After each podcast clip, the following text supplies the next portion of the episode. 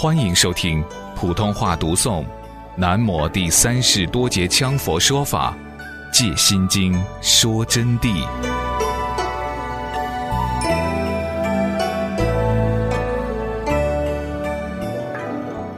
因此，我在这里要再三给同学们强调：那个光也好，这个光也好，光性一味也好，不管你圆空光、链条光，什么光，什么光。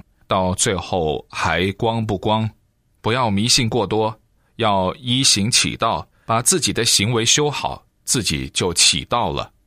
所以我是佛法佛教的造反派，但是不是造释迦牟尼佛的反？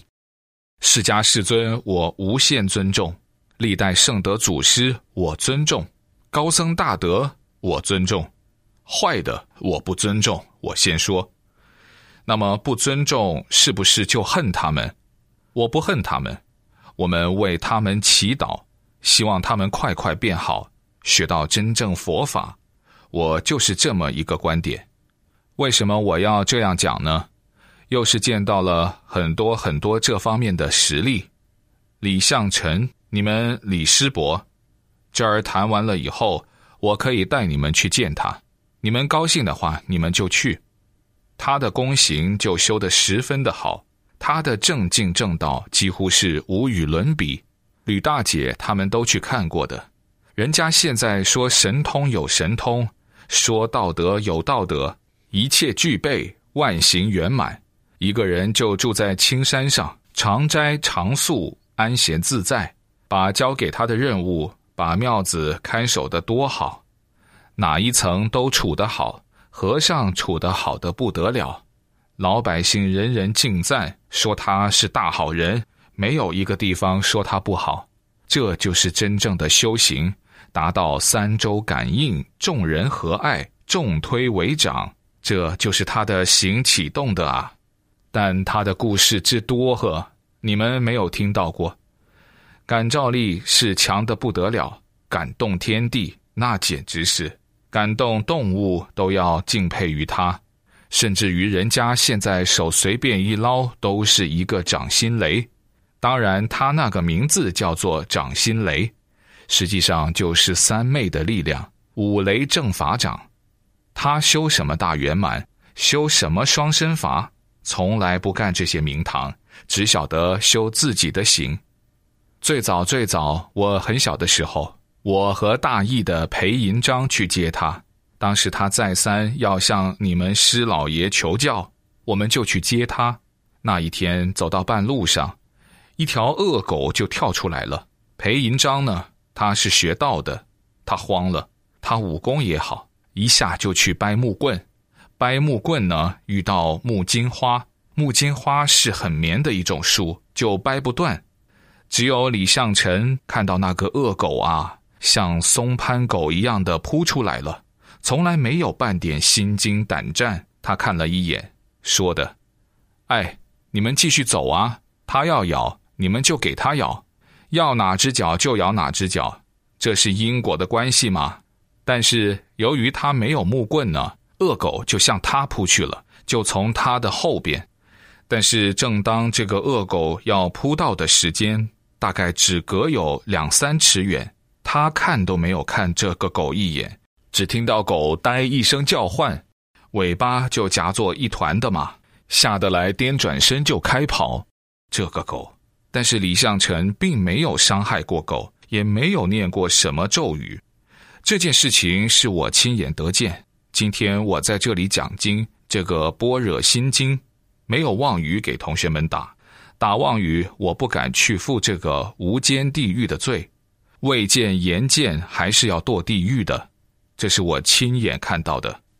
李相臣来了以后，最后传他法，由于他是吃长素的，再三叫他吃肉，就说不然以后你身体不好呵。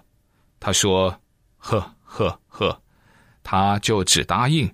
还是他的师傅叫他吃肉，他呵呵呵，结果他那一顿一点点肉都没有夹过。就把他的白饭吃完，吃完以后就在那儿坐着玩，也不发言，不言不语的。给他讲法呢，他就听，听完下午他就回去了。回去以后，我们就感觉到他为什么不听师傅的话呢？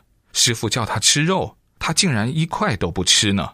人要身体的嘛，你看饿得黄皮寡瘦的怎么行呢？就追上去问他，就说：“你为什么不吃肉呢？你看师傅都说了，吃了肉以后你身体才好嘛。”他说：“请你们转告师傅，我非常尊重他老人家。我这个人啊，往昔之中业力甚重。”不敢吃肉，这是其一。其二，如果说是我为了学法，为了了生脱死，就可以把众生的生命置之度外，可以随便吃他们的肉的话，我宁愿不了生脱死，宁愿去堕地狱。我不能伤害众生啊！说完，他就走了，法都不学。他说：“我绝不能伤害众生。我为了达到我学法解脱的目的，去伤害众生。”我就简直不是一个行者，当然，他这一说就扬长而去，一去就是五年，踪影不见，就是不学法。后来呀，突然就感动了你们师老爷了，然后就说赶快去把他喊来，喊来以后就马上教他佛法。他主要是修四臂观音的，什么法都不修，就是修四臂观音，结果感召力圣境。可以说与密勒日巴祖师是并驾齐驱的境界。现在在深山上，你说他学了啥法？没有啊！我刚才给你们讲的，就是以一个纯正的心行境界，大慈大悲，以众生利益胜于自我，然后证得了他应有的果实。那么，尽管如此，他还是不明白般若。在前年，他来到了我的家里。他虽然很有功夫，但是他不明白般若的真谛，我就给他进行开示，专给他讲般若，就教他言语道断，心行寂灭，真正无上大圆满的修持，给他开示不到十分钟，他顿然哈哈大笑，他说：“你不跟我讲了，我彻底明白了般若的境界，我就喊他讲出来。”他马上就一五一十的给我讲般若的道理，就把我讲给他听的道理，然后用另外一种语言翻过来解释给我听，然后我马上拿般若的心经给他，立刻拿到就能讲。哎呀，我非常高兴。去年我去看他去了，那么他的境界有更高的变化。